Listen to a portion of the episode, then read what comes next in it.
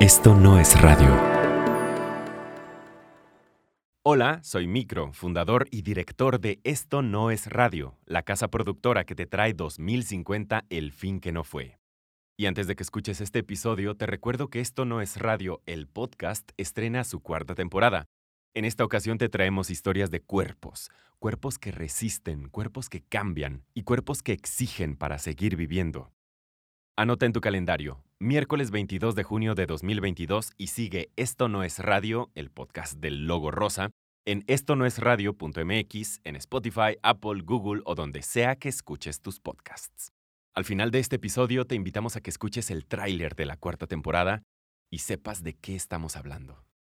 Y ahora sí, viajemos a 2050. Diario de navegación, Capitán Vagalume, 26 de enero 2049, 21 horas. Se cumplen nueve días desde que salimos del antiguo puerto de Veracruz. El clima ha sido favorable, con los últimos nortes apenas agitando la mar. Hemos comprobado el buen estado de salud de cinco cardúmenes de pargo y tres de atún rojo. Los efectos del último derrame de petróleo del 22 parecen haber desaparecido casi por completo. 27 de enero, 21 horas. Poco después del amanecer, mientras estudiaba los objetivos de la misión de preservación, me pareció observar hacia el oriente un enorme tiburón ballena que siguió el curso de la embarcación por un par de minutos.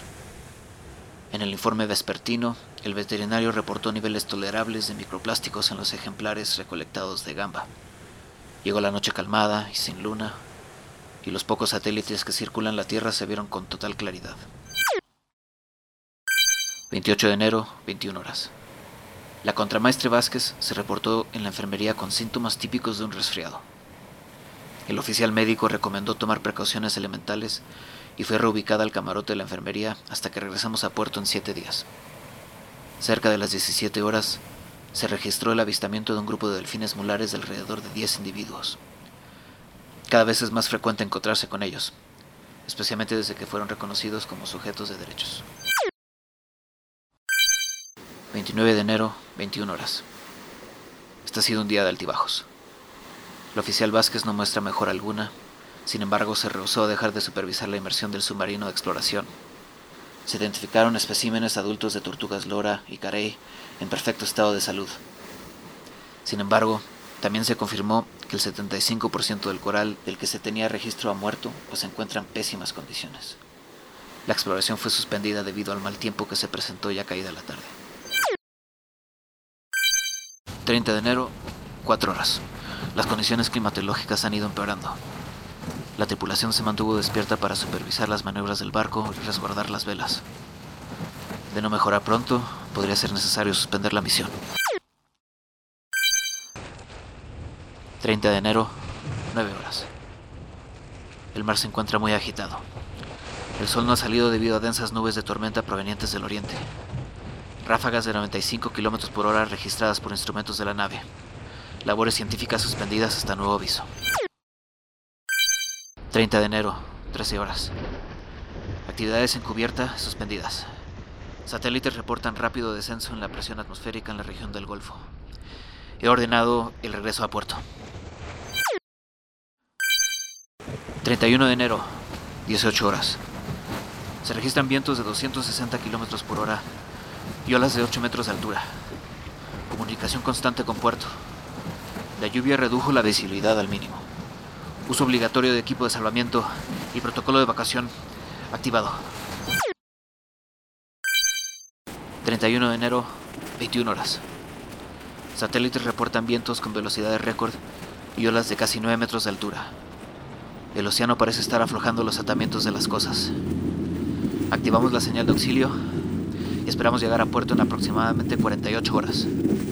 Autoridades en tierra informaron que podría tratarse del primer huracán de categoría 7 jamás registrado. Esto no es radio presenta 2050, el fin que no fue. Episodio 5. Una especie no es especie sin su hábitat. El regreso de los ajolotes.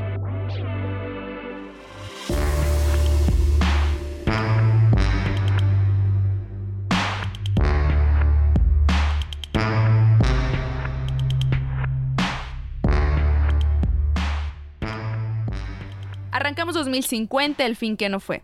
En nuestra edición pasada tuvimos a Yasna Aguilar que nos estuvo hablando de las naciones indígenas, sus luchas y lo mucho que les aprendimos para manejar los recursos naturales, la biodiversidad propiamente. Estábamos acelerando la extinción masiva de especies y era impresionante cómo no parecía importarles, más allá de la nostalgia de algunos animales bonitos, ¿no? Ya saben, que los pandas, los koalas, los osos polares, pero se estaban perdiendo familias completas de insectos, de murciélagos, anfibios, que fueron de los más amenazados por la extinción, por ejemplo.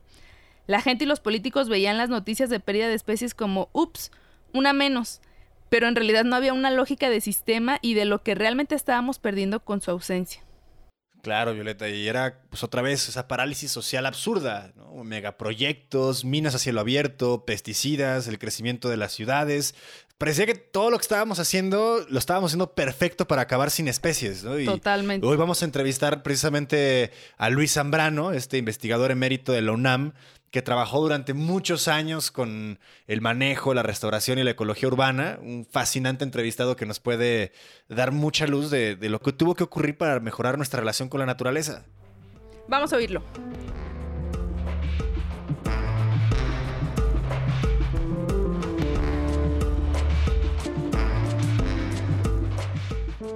Pues ya estamos con nuestro entrevistado del día de hoy. Tenemos un invitado muy especial. Él es Luis Zambrano, un connotado ecólogo, investigador de la UNAM, que por décadas ha puesto sobre la mesa temas importantes relacionados con el manejo de la biodiversidad en México. Siempre ha estado señalando aciertos, errores sobre el manejo de los recursos naturales y además ha tenido un trabajo muy importante en la conservación del ajolote. Es una historia que queremos que nos cuentes, Luis. Tú en el 2020, ¿qué proyectos tenías con este animal tan fantástico, endémico del Valle de México? Y platícanos también, por favor, lo sube y baja que ha habido en estos esfuerzos de conservación del ajolote.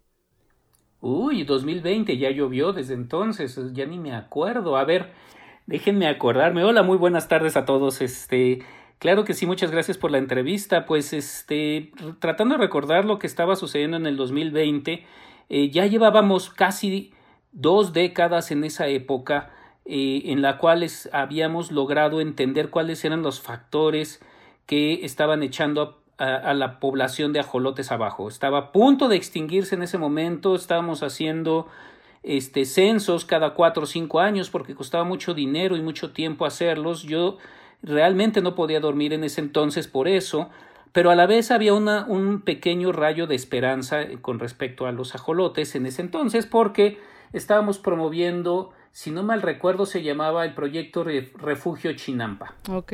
Que era que la gente volviera a algo que ya es muy común ahorita y parece como que no, este, como que es una verdad de perogrullo, pero en ese entonces no, no tenía, no, no, no parecía muy lógico porque estábamos en una zona urbana, estamos en una zona urbana, pero la agricultura urbana en ese entonces pues estaba muy abandonada y lo que básicamente queríamos es que los chinamperos volvieran otra vez a, a, hacer agricultura. La agricultura que habían hecho por dos mil años y que habíamos perdido hasta justo principios de, de este siglo, este, la habíamos perdido por completo y entonces lo que decíamos es, si ellos vuelven a hacer lo que hoy se practica todos los días en todos lados, si ellos vuelven a la agricultura sin pesticidas y sin fertilizantes, vamos a recuperar el hábitat del ajolote. Y eso es lo que este, logramos hacer este, estábamos, digo, posteriormente logramos hacer, pero estábamos en ese momento al borde de que el ajolote se extinguiera. Buenas tardes, Luis, qué gusto tenerte aquí. Una de las cosas que quería preguntarte, porque precisamente con esto que estás diciendo de, ese contexto, eh, había al parecer una lucha fuerte. Estoy leyendo aquí eh, un, recuento que tienes de, tus tweets de aquel entonces. Eh, era una actividad muy fuerte contra esta infraestructura automovilística, ¿no? Que al parecer iban a, a atravesar por encima de Xochimilco. Eh, y no sé si estaba relacionado con esto que nos estás platicando de, esta lucha por la conservación del ajolote, ¿no? O sea, ¿qué, implicaciones tendría eh, estas pistas o estas, estas vías que querían construir ahí? Ay, sí, cierto, era en esa época también, ¿verdad? Sí, es que ya pasó mucho tiempo y ya esas ideas tan arcaicas como volver poner más, más automóviles parecen ser como del siglo antepasado, es como las carretas, ¿no? Y este, eh, sí fue en esa época en la cual empezaron a construir un puente sobre Xochimilco para, que eh, eh, en esa época era como cuando la gente creía en brujería. Nada más que en, este, en estas cosas, a principios de siglo se pensaba que entre más automóvil, digo, entre más autopistas, pues había menos tráfico, lo cual era completamente absurdo. Este, y entonces pensaban hacer justamente una, un puente que empezaron a hacer y de hecho estuvo mm. prácticamente construido, pero al final se tuvo que desmontar porque este, eh, empezó a haber un gran cambio despuesito del 2020, yo creo que fue, si no me recuerdo, después del COVID, este, no sé si se acuerdan de esa gran pandemia. Sí, la hemos comentado aquí este ampliamente. La... Ah. Digo, porque estuvo el COVID-19 y luego el COVID-27, ¿no? Pero sí, la del 19 la recordamos bien. Ah, no, sí, no, la de la primera, la primera, ¿no? La, COVID-19. Este, y esa hizo también hizo muchos cambios. Uno de los cambios que hizo, si no me recuerdo, fue em, em, empezar a promover que la gente se moviera de otras formas y no solo por carros. Éramos una sociedad muy carrocentrista y que nos requería de mayor infraestructura y una era ese puente. Y ese puente estaba partiendo en dos a Xochimilco, yo me acuerdo, de la zona norte con respecto a la zona sur. Este, ahora yo creo que eso ni se puede entender claramente porque Xochimilco ya se expandió bastante, pero antes estaba súper restringido a un pedacito y encima lo estaban partiendo en dos. Yo estaba bastante frustrado en ese momento y estábamos sacando todas las baterías porque estábamos tratando de pues salvar el último escollo de este gran sistema que, que tiene a un gran, un gran animal como es el ajolote. Mm. En ese entonces no se veía. Oye Luis, eh, ¿cómo, ¿cómo benefició al ajolote el hecho de que se echara para atrás el proyecto del puente? Porque tengo entendido que hubo un momento en que se le declaró extinto de su hábitat. Sí, fue, justito, fue justo después de eso, que después de ese año que empezamos a dejar de encontrar ajolotes y se, y se declaró extinto. Afortunadamente no lo estaba, y lo que pasa es que el ajolote es un animal muy difícil de, de capturar y de ver. Este, y luego lo que sucedió fue que este, fueron una mezcla de cosas. Por un lado estuvo la COVID-19, que fue la que afectó muchísimo por otro lado estuvo esta gran sequía que tuvimos que hizo que tuviéramos muchos problemas en la Ciudad de México y mucha gente emigrara este, afuera de la ciudad es porque no teníamos agua y si uno se queda sin agua luego sufre. Luego vino estas grandes inundaciones, ¿no? Y una, la gran, gran inundación hizo que el agua recuperara ciertos terrenos. Y fue con esta gran inundación que de repente los ajolotes volvieron a aparecer. Ya de, este, no sabemos cómo, pero empezaron a aparecer y les hicimos análisis genéticos y vimos que eran poblaciones originarias. Esto quiere decir los ajolotes se escondieron, encontraron una forma de mantenerse latentes en lo que pasaba para ellos la mala época y con la expansión que ahora tenemos de grandes avenidas, de ríos, de grandes humedales, pues los ajolotes florecieron. Son unos animales fantásticos y se reproducen rapidísimo cuando tienen las buenas condiciones. Por eso ahorita nos tenemos a la, especie más icónica del centro del país en un gran salud poblacional. Porque aparte son muy sensibles al disturbio, ¿no? Entonces eso podría significar que estuvieron refugiados en una zona más o menos conservada. Pues una zona alejada de todos. De hecho, ese fue lo que me imagino como en, las humedales de San Gregorio, en los pequeños canales que había este, cerca de entre San Gregorio y, los y los este y, las chinampas en Xochimilco, por ahí ha de haber estado, pero no solo era esa, yo creo que hubo varias poblaciones que estuvieron regadas y que de repente cuando tuvieron buenas condiciones explotó la población y se lograron volver a juntar. Claro, qué, qué maravilla. Oye, me, me, resonó, Luis, esto a una cosa que hemos platicado en, el, en los primeros, creo que fue el primer episodio de, de aquí de 2050, de esta creencia que existía de, que la pandemia había arreglado las cosas por sí solas, ¿no? O sea, e, estos rebrotes de, algunas especies o especies que regresaban y, cómo pues, en realidad un poco era una falsa esperanza de que las cosas estaban arreglando por sí solas, nada más porque la gente se había resguardado eh, cuidándose de, esta, de esta enfermedad, de la COVID. ¿no? Pero no, sé si, si hay una vinculación ahí o, cómo lo verías tú. me gustaría escucharte. Ah, no, sí, e, es muy chistoso como, la, como somos muy inocentes como humanidad de repente. Y, yo me acuerdo mucho de esa vez, o sea, de, de, la primera, porque fue la que nos agarró en curva y no sabíamos qué hacer. La segunda ya más o menos sabíamos qué hacer, pero fue mucho más fuerte. No, pero la primera nos agarró muy en curva y de repente sí, todos estábamos recluidos. Y pasaron una serie de fenómenos muy extraños. Uno de los, bueno, y es que de repente la gente empezó a ver animales dentro de las ciudades ¿no? Este, y entonces decían, ay, es que los animales están volviendo a tomar este, su, su territorio. Y no, O sea, un factor muy importante es que la gente cuando está en, en, su vida cotidiana no voltea para arriba y entonces no ve a los animales y tiene prisa y no ve a los animales. Y cuando estaba encerrada, pues sí se asomaba a su ventana a ver qué pasaba porque no le quedaba de otra y veía a los animales y este y luego ya recordarán que además volvimos a agarrar nuestro trajín y salvo dos o tres cositas no cambió prácticamente nada en los siguientes dos o tres años. Y entonces pues de los animales volvieron a desaparecer no este por completo y las plantas también. Entonces era una sí era una visión muy pues yo podría decir inocente eh, esta esta visión de que los animales este estaban retomando y su territorio y nosotros los íbamos a dejar no cuando en realidad, en realidad siempre han estado ahí. Ese es uno de los factores. Y también preguntarte, Luis, sobre esto de los animales que normalmente no veíamos y que con la pandemia abrimos los ojos. Allá por el 2020 había proyecciones muy dramáticas respecto a las poblaciones de insectos. En esas fechas ya no se veían arañas, insectos u otro tipo de artrópodos que, por ejemplo, los que somos de finales de los 80, sí alcanzamos a apreciar un poquito más. Pero se hablaba que para llegar al 2050 iba a ser un tanto desastroso. Claro, las luciérnagas ya tampoco se veían preguntarte, ¿cómo le hicimos para sobrevivir a ese desastre por la falta de polinizadores?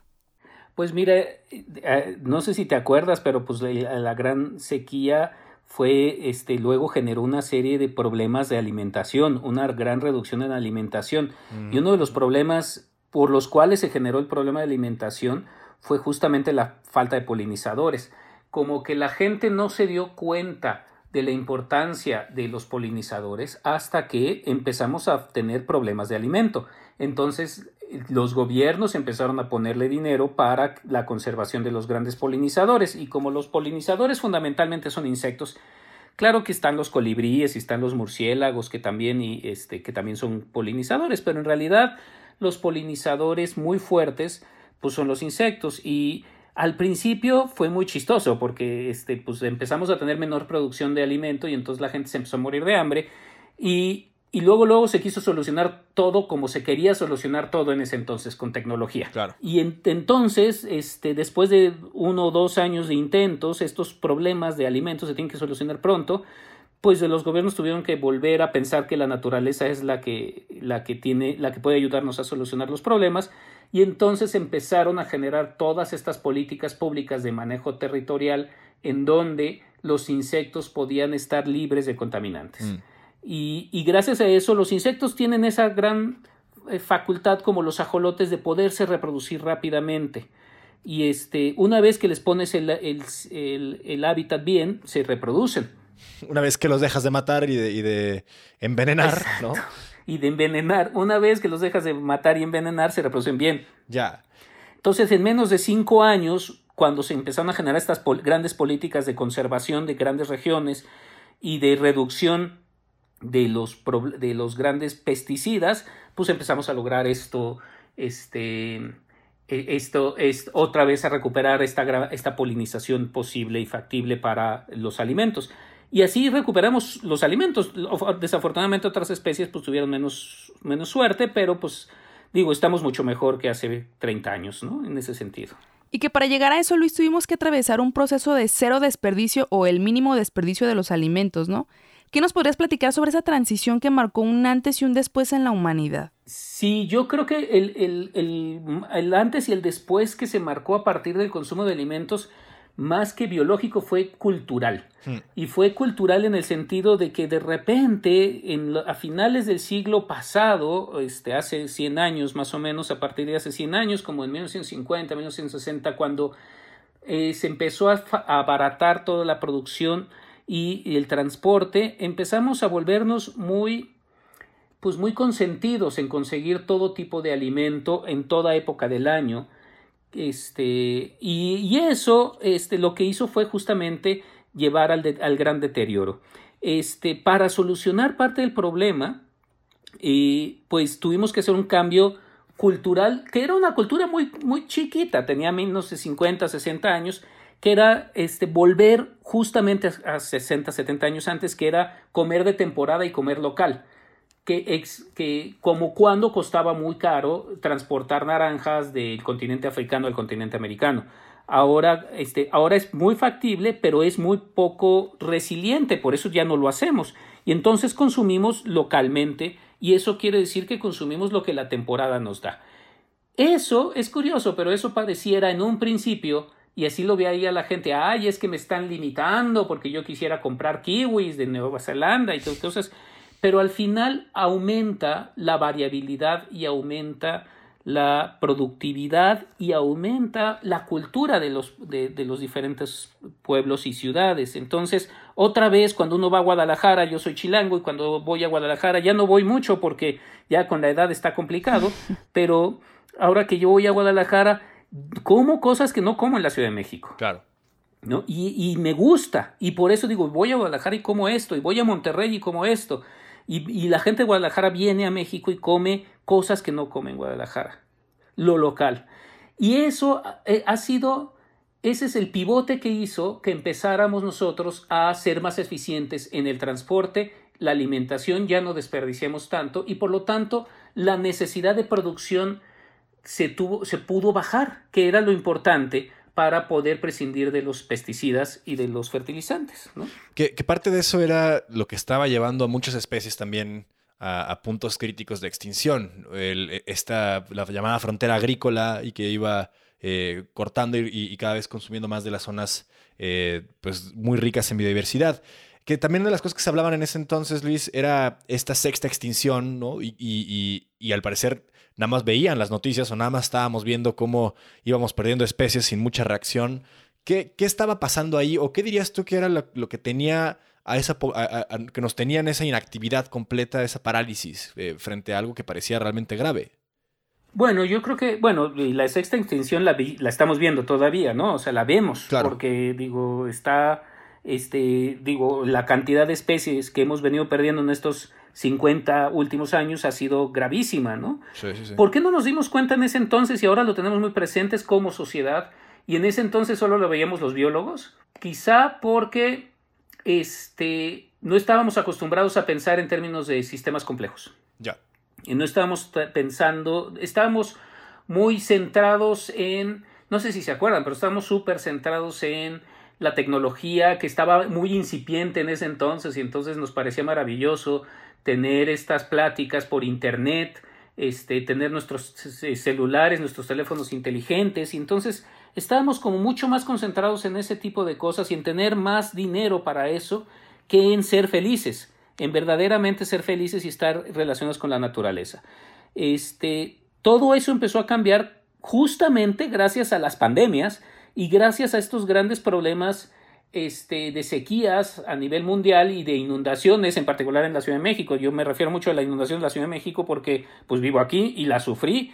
Este, estas, estas grandes problemas ambientales que se fueron generando durante los 20 y los 30 este, son los que nos hicieron reflexionar como humanidad y ahora nos parecen cosas muy lógicas que antes nos parecían cosas muy extrañas, como esto de consumir local, y de no tener que andar comiendo kiwis, etcétera, este, toda la época, en todos los años, a todas horas, ¿no? Este, claro.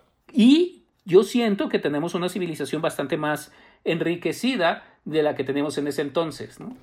Que también favoreció la agrobiodiversidad, ¿no? Digamos que se recuperaron un poco los cultivos locales, los frutos de temporada, las variedades. Las variedades, ¿no? De Sí, recordemos que en ese entonces no se entendía bien lo que era la resiliencia, pero justamente la recuperación tan fácil de estas grandes variedades y distintos tipos de agriculturas y distintos tipos de productos que ahora podemos tener, este, se debe justamente a ese concepto que nos costaba mucho trabajo entender como la resiliencia. Mm. O sea, la resiliencia surge a partir de una perturbación. Teníamos todo eso hace este, 70, 80 o 100 años se, perturba con esta necesidad de producir más pero producir lo mismo y otra vez vuelve a agarrar su cauce porque pues tenía dos mil años de, de, este, de haberse generado toda esta variabilidad entonces no la puedes borrar con solo unos cuantos pesticidas, ¿no?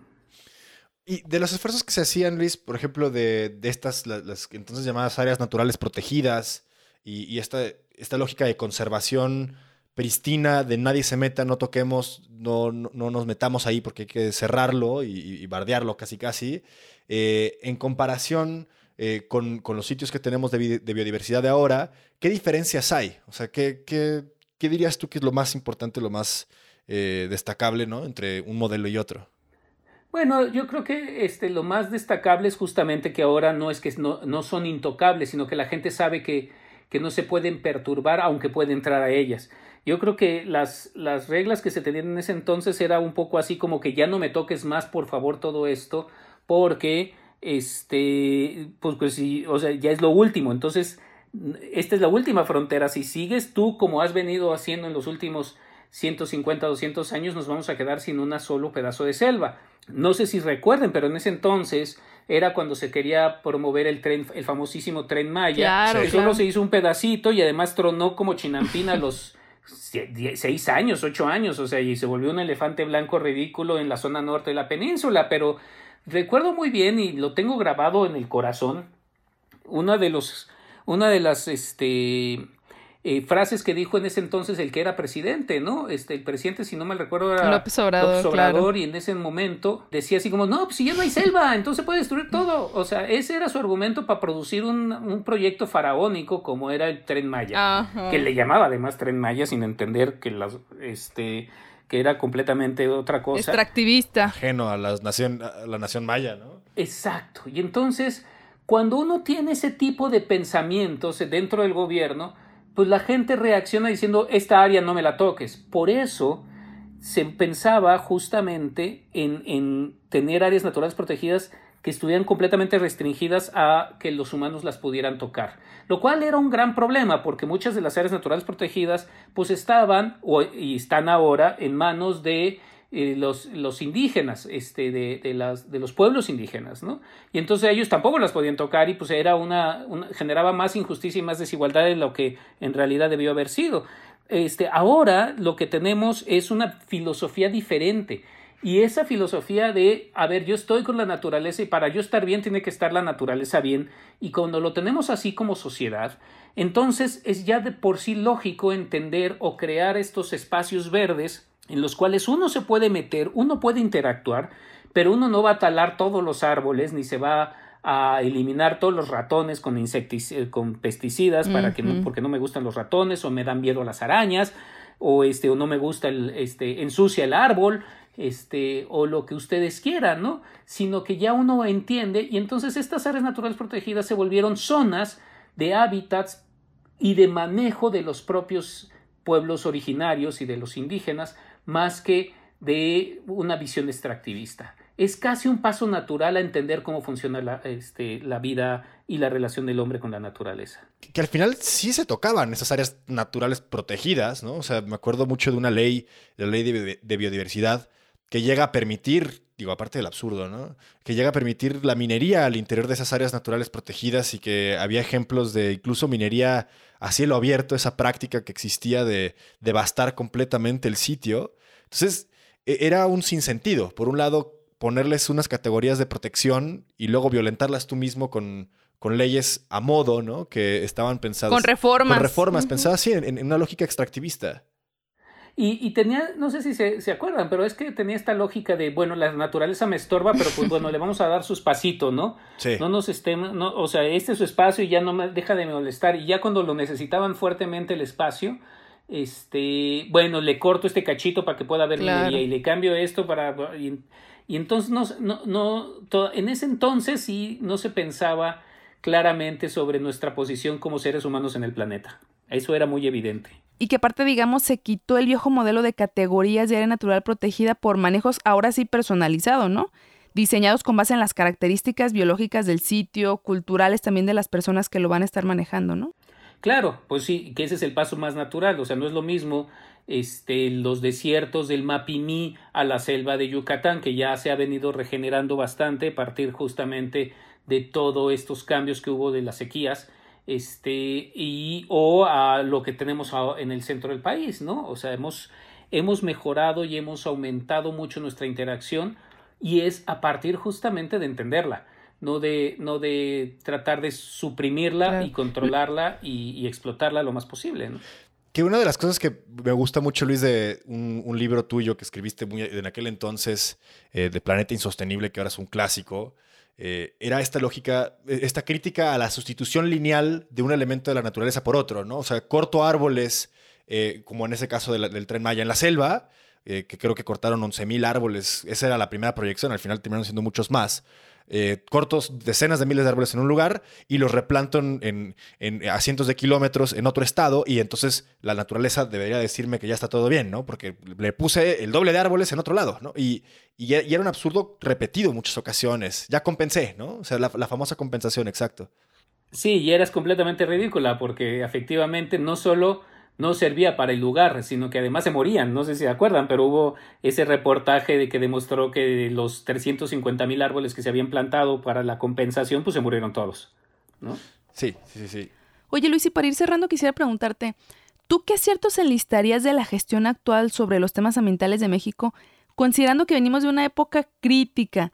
Ahorita hablabas del presidente López Obrador, pero también sus predecesores como Peña Nieto ya venían haciendo un desmantelamiento de las instituciones, ¿eh? Recortándoles recursos al grado de dejarlos sin luz en las oficinas para que no pudieran ni operar, así.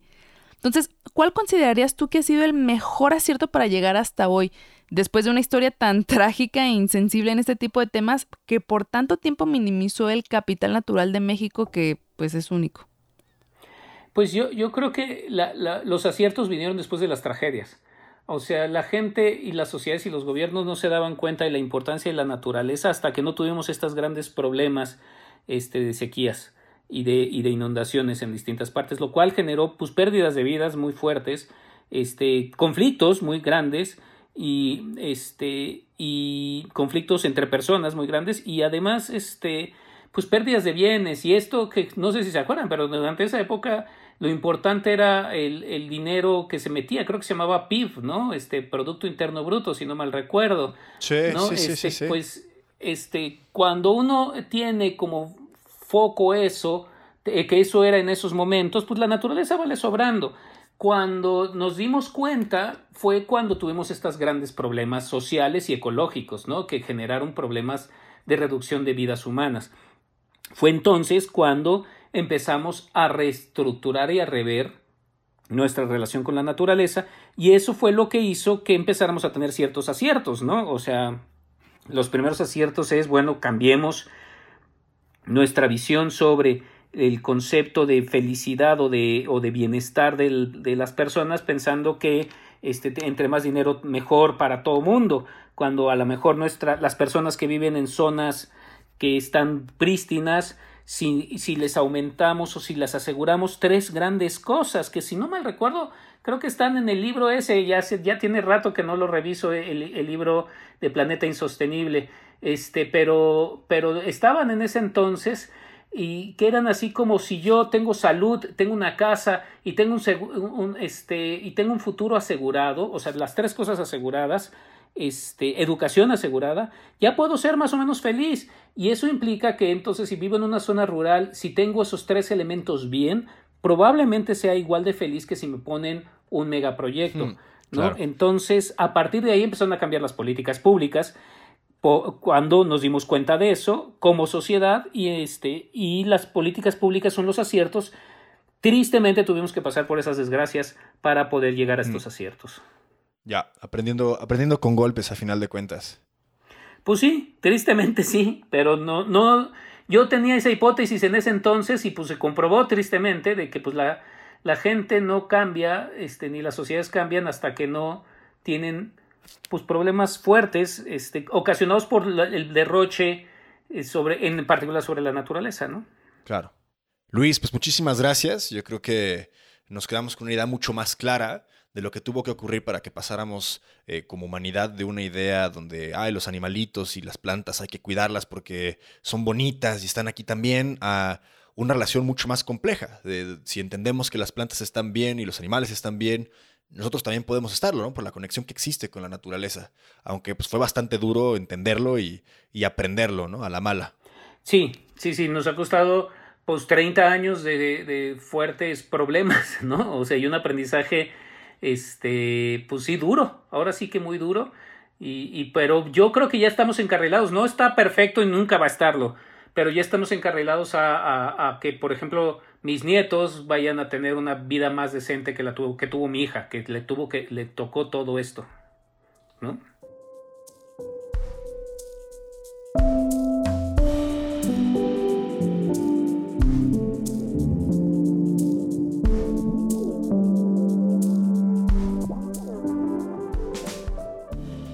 Violeta, ¿con qué te quedas de la entrevista? Digo, hay que decirlo, una de las más trágicas hasta ahora. Claro, definitivamente con nuestra forma de consumo de alimentos, que es lo que me parece que ha marcado más una pauta en el mundo moderno. Como decía Luis, ¿eh? detener la producción masiva y globalizada de los vegetales y de las carnes para quedarnos con lo local no nada más significó un enorme ahorro de emisiones, sino que también nos hizo más ricos en diversidad alimentaria y además le dio un respiro a las poblaciones de insectos que estábamos aniquilando con los pesticidas agrícolas. Sí, era completamente insostenible. Y ahora que la comida es pues, una de las formas más eficientes para secuestrar carbono, recuperar suelos, cuidar de, nuestros cuerpos de agua, pues se hacía en estos procesos industriales violentos. Me acuerdo que Jalisco se llenó de plásticos de manera absurda por todos lados, donde voltearas eran invernaderos y plásticos y plásticos, se deforestaban, se secaban cuencas. Y, y, todo para también desperdiciar una cantidad increíble de comida con cadenas rotas de sistemas de alimentos. Y por eso mismo nuestro próximo episodio no puede ser otro que el de la agricultura. Vamos a voltear a ver lo mucho que tuvimos que cambiar, lo mucho que nos tuvimos que esforzar para modificar nuestro consumo y producción de alimentos. Producíamos irracionales cantidades de berries, de aguacate, tequila, como tú dices, Pablo, tomates de exportación, todo se iba al extranjero, cuando en realidad aquí en Jalisco se perdían hectáreas y hectáreas de bosques. Todo para el negocio de políticos y sus familiares, ¿eh? Sí, en ese entonces me tocaba pasar mucho por las carreteras de Jalisco y ver el área recién quemada y los agaves bebés o los agaves pequeños recién puestos, ¿no? A la semana del incendio. Era, era absurdo. Pues ese es nuestro próximo episodio. Lo pueden escuchar donde quiera que escuchen sus podcasts. Esto fue 2050, el fin que no fue, una producción de Esto No es Radio. Y nos escuchamos en 15 días. Hasta la próxima.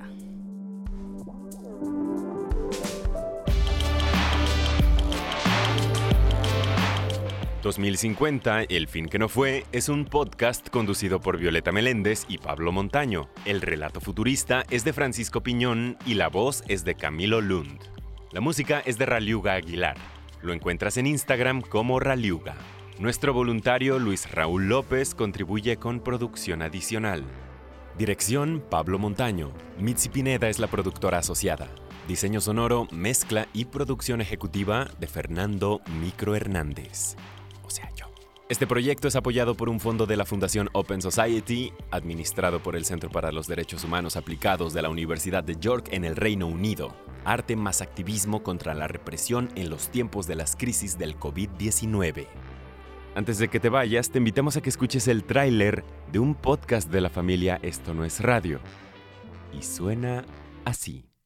Es más, se lo decimos con todas sus palabras. Ya no haga caso a Hugo López Gatel. Usted diga cuál artículo y yo renuncio a la gobernatura. Súbete la cámara, estás enseñando mucha pierna. Fuera de la tribu, el podcast de comunicación política. Aquí vamos del qué se dice. La fuerza del presidente es moral, no es una fuerza de contagio. Al cómo. No me gusta mucho el modito. ¿Y por qué? Muchos dicen que el PRI es el culpable de todo. Con Nacho Dávalos. Como partido, lo que deberías tener es una postura contundente. Y Alberto Pimienta. Donde toda la clase política está involucrada en negocios o sabe algo o fue cómplice o fue testigo. Fuera de la tribu. Un podcast de Esto no es radio. Todos los miércoles, donde sea que escuches tus podcasts.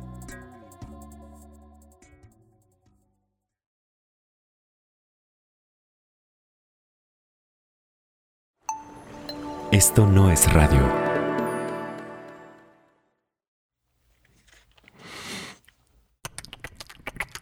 Somos cuerpos. Somos lo que pensamos. Somos lo que deseamos. Eh, pregunto, este, ¿quién es el entrenador de las Chivas? Y ya llego con él y le digo, oiga, ¿se está jugando con registros o, o puede meter un cachirul? Por eso, en esta cuarta temporada de Esto no es radio, contamos historias de cuerpos que resisten. Seguimos poniendo mi cuerpo. Si lo dices porque a ti no te tuve miedo, no te tengo miedo ni a ti ni a nadie. Ustedes los matan por nada. Si yo pierdo la vida defendiendo a mi familia, yo imagino que la vale, ¿no? Cuerpos que cambian. Es muy fácil de entender. Vas a crecer. Y, y sientes que no lo estás haciendo bien. Te hace hasta replantearte si en realidad voy a ser suficientemente bueno. Cuerpos que sobreviven. Como por instinto fue eh, tirarnos en la arena y meternos abajo de la, de la camioneta. Entonces pasa el avión y vuelven otras explosiones. No recuerdo exactamente cuántas. Cuerpos que exigen. Y pisar ese estadio, ¿no? Que dices, híjole. Y estás ahí este, con el himno y todo, o que están dando la alineación, y volteas a tu alrededor y dices, así como nos están aplaudiendo, que hacemos malas cosas, nos van a luchar, nos van a gritar. Historias de gente que pone el cuerpo, porque al final es lo único que tenemos. Esto no es radio. Historias para seguir viviendo y acuerpando y escuchando Y de repente encuentras un dolor muy grande en esa familia. y amando Y después supongo que por el miedo a que se pierda el clan, y abrazando adopta a un niño. Y creciendo. Siempre, aunque yo diga que estoy cansada, yo digo, no, yo tengo que seguir luchando. Ganemos o perdamos, pero yo digo, yo sigo.